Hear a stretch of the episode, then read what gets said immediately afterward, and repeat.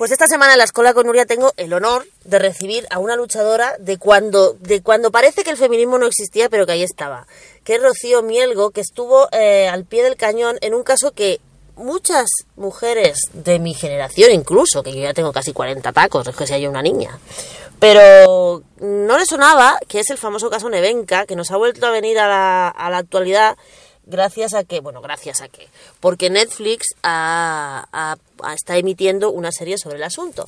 Entonces nos hemos ido al, al Bierzo y hemos, y hemos encontrado a la gran amiga Rocío Mielgo, que es eh, fundadora de Malva, Malva Valladolid, y de la plataforma, dímelo tú, Rocío, porque el nombre es larguísimo.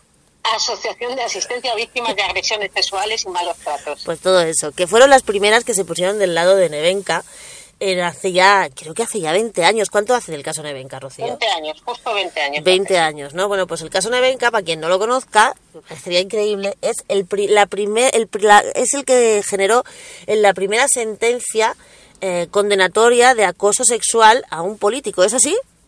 Sí, así es, justo. Fue la primera denuncia y la primera condena.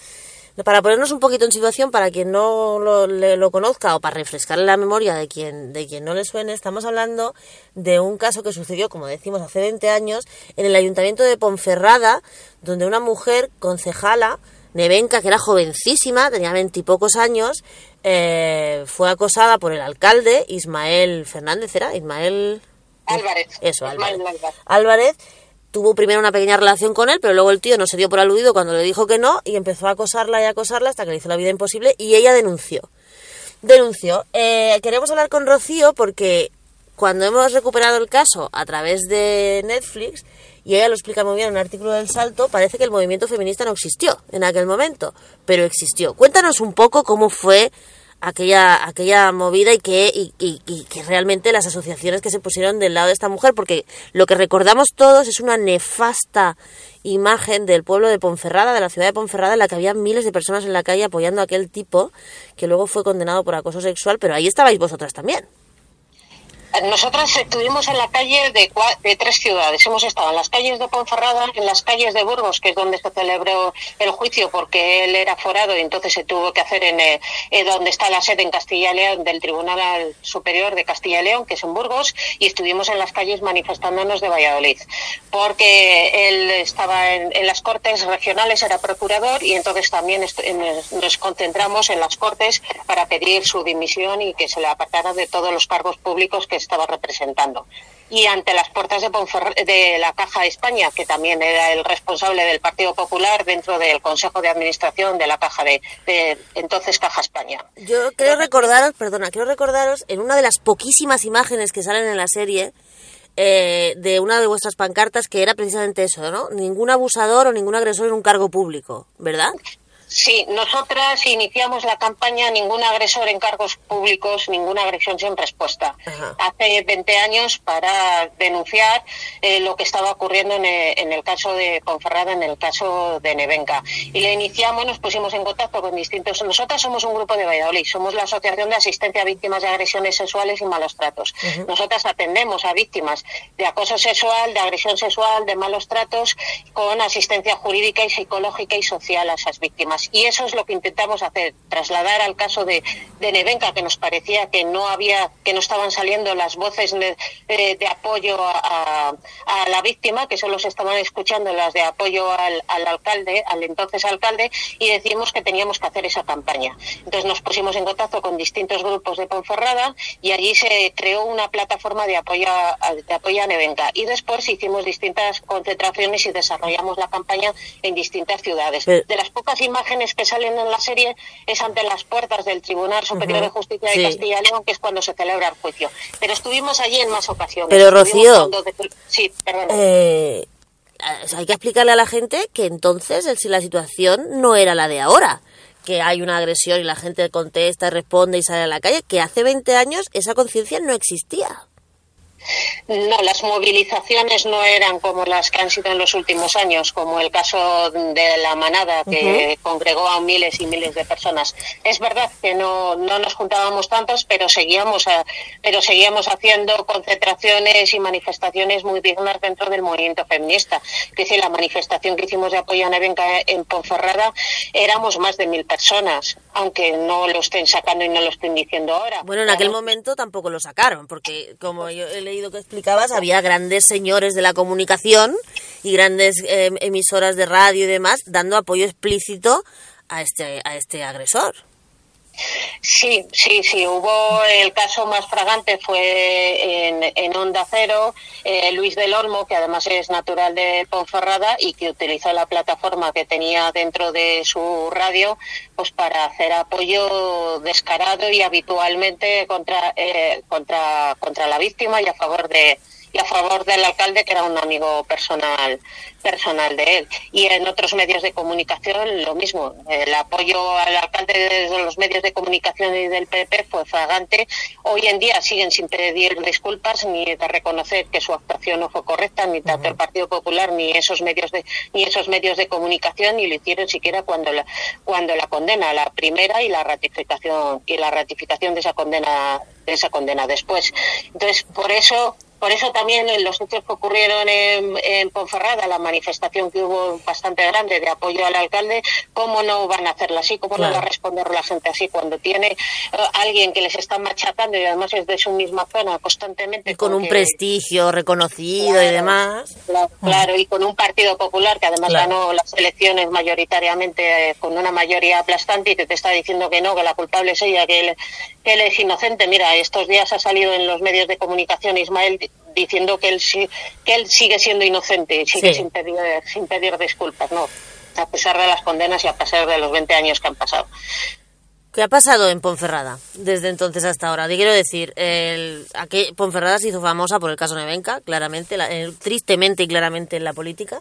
¿Ha habido algún cambio? ¿Quién gobierna en Ponferrada? ¿Cómo está el asunto? ¿Qué ha pasado con ese Partido Popular? ¿Qué ha pasado con esa gente? Porque Ismael, el, el, el agresor, eh, ahora va de abuelo ejemplar. Yo lo que he visto es que el tipo ahora no quiere saber nada de nada, pero ahí ha habido un, o sea, ahí hubo un tema muy feo y yo no sé cómo está la sociedad si se ha, si ha tragado ya con todo aquello que pasó, han corrido un tupido velo y no quieren saber nada, o todavía hay gente que sigue defendiendo al alcalde.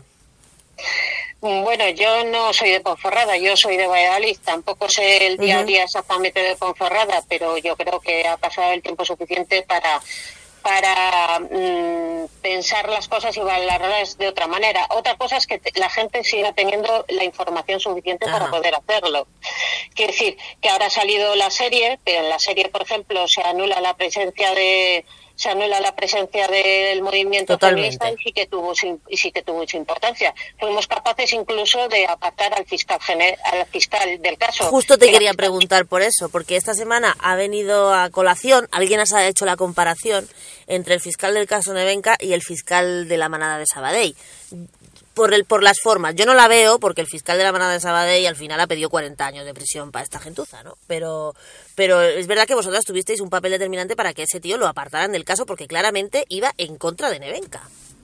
Eh, sí, su interrogatorio eh, era para destrozarla. De, bueno, pues era muy duro y además es que dijo algunas perlas como que mm. usted no es la, la, trabajadora del hipercor que se tiene que dejar tocar el culo para llevar el pan a sus hijos. Entonces, bueno, pues eh, ante esos comentarios eh, nos movilizamos, estuvimos allí pidiendo eh, que se le apartara y así y así fue. Conseguimos que se apartara a este fiscal, pues sustituido por otro y el juicio se reanudó con otro fiscal que hacía su, que, trabajo, lo que tiene que hacer. Es verdad que el caso que ha salido ahora recientemente es un poco diferente en el sentido de que sí que está pidiendo pena y tal, pero creo que no se no se piensa y no se valora lo duro que es para una víctima pasar por estas por estas situaciones que se les esté constantemente eh, negando su, su verdad que se les esté contradiciendo y esa dureza al interrogatorio entre alguien que de, alguna manera debería de estar defendiéndote porque el fiscal la figura que tiene es esa no defender a defender a la víctima. Sí representar a la ciudadanía y al pueblo entre cuando hay alguna cosa de estas no y es, y es, es muy triste no se dan cuenta que eso también hace que muchas mujeres no puedan llevar adelante sus su denuncia porque pasar por eso es, un, es muy duro, muy duro. Rocío, una pregunta.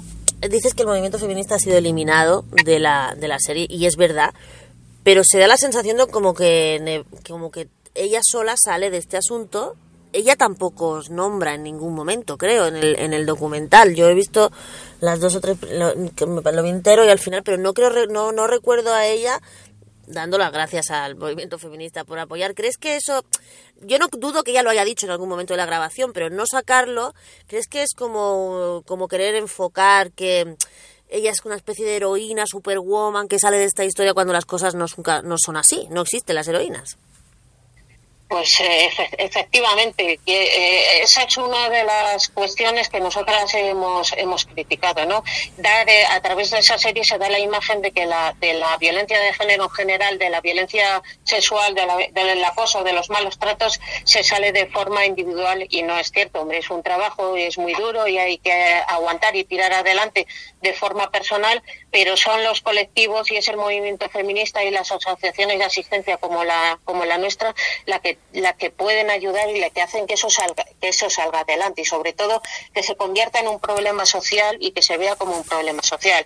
Si llevamos las cosas de forma individual no crecemos como comunidad y no crecemos como colectivo.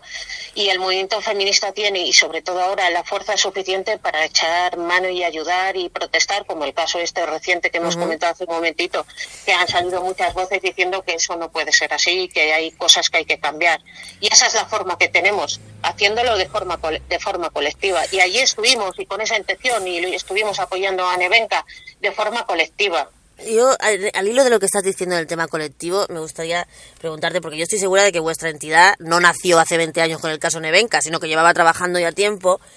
Y a lo que me quiero referir es que eh, parece, tengo la sensación de que a veces algunas no sé, en algunos ámbitos parece como que el feminismo se inventó hace cuatro o cinco años. No es cierto, o sea, hay asociaciones feministas trabajando y poniendo las bases desde hace, pues eso, por lo menos 20 años en este país. Yo creo que desde que se inició la democracia, incluso antes, para que nosotras podamos estar ahora así, de, o sea, podemos salir a la calle con esa fuerza y ya nadie se le olvide voltear a ver al movimiento feminista antes de hacer ni pío, ¿no? ¿Qué, le dirías tú a esta jovencilla, y no tan jovencillas, que, que, que no han tenido la oportunidad o no lo han buscado o no lo hemos sabido transmitir, que el feminismo viene de hace mucho? Bueno, a veces reivindicar nuestra propia historia es complicado y, a, la, gente le cuesta y a nosotros, al movimiento feminista, a veces tampoco lo reivindicamos con la suficiente fuerza. Que este ha sido uno de los objetivos de recordar lo que ha ocurrido en, en estos 20 años. Reivindicar nuestra propia historia y nuestro propio hacer y nuestro propio desarrollo. Yo tengo 52 años y ya he participado en la creación de tres movimientos de mujeres. Hace 30 años ayudé a crear y fui fundadora de Mujeres Castellanas, después hace 27 años de la Asociación de Asistencia a Víctimas de Agresiones Sexuales y Malos Tratos y ahora hace tres años de, de Malva. En, según iba pasando el tiempo, veíamos unas necesidades que no estaban, que no estaban cubiertas y que el movimiento feminista tenía que, luchar y tirar por ellos. Por eso creamos la asociación. La sociedad necesitaba y las mujeres necesitaban alguien que las ayudara y que, y que denunciara todo lo que estaba pasando con la violencia hacia la mujer. No solo los asesinatos, sino las agresiones sexuales. Aquí hubo dos casos en Valladolid que mataron a dos niñas después de haber sido violadas y por eso decidimos crear la asociación. Y, y hace poco hemos decidido crear Malva porque entendíamos que se estaba perdiendo la reivindicación feminista del abolicionismo, de, la, prostitución y además estaban iniciando un, proceso nuevo que es la que es los vientres de alquiler a los que también teníamos que ser abolicionistas. Y ahora en estos últimos tiempos hay que iniciar el abolicionismo de género porque nos, nos quieren eliminar por eso por esa vía, ¿no? Entonces, según vamos avanzando y eso es lo que tenemos que entender todas las feministas y todas las mujeres que según van pasando las olas del feminismo, también vienen las resacas y que ante las resacas hay que luchar y hay que trabajar y hay que crear nuevos colectivos y hay que crear nuevas reivindicaciones y hay que recoger las antiguas, porque el abolicionismo de la prostitución es una reivindicación antigua, pero que la hemos tenido que volver a recoger y a lanzar porque había gente que se le estaba olvidando. Rocío Mielgo, desde Valladolid, testigo directo de la historia del feminismo de este país, porque desde luego el caso Nevenka y sobre todo aquella retirada del fiscal es un logro del movimiento feminista de este país que no nació antes de ayer, que lleva muchos años trabajando y que aquí está Rocío para explicarlo y para que no se nos olvide. Me quedo con tu, con tu frase de que hay que reivindicar más nuestra propia historia y tienes toda razón. Rocío, muchísimas gracias por estar en la escuela con Nuria esta semana. Gracias a ti. Un abrazo. Venga, hasta luego. Hasta luego.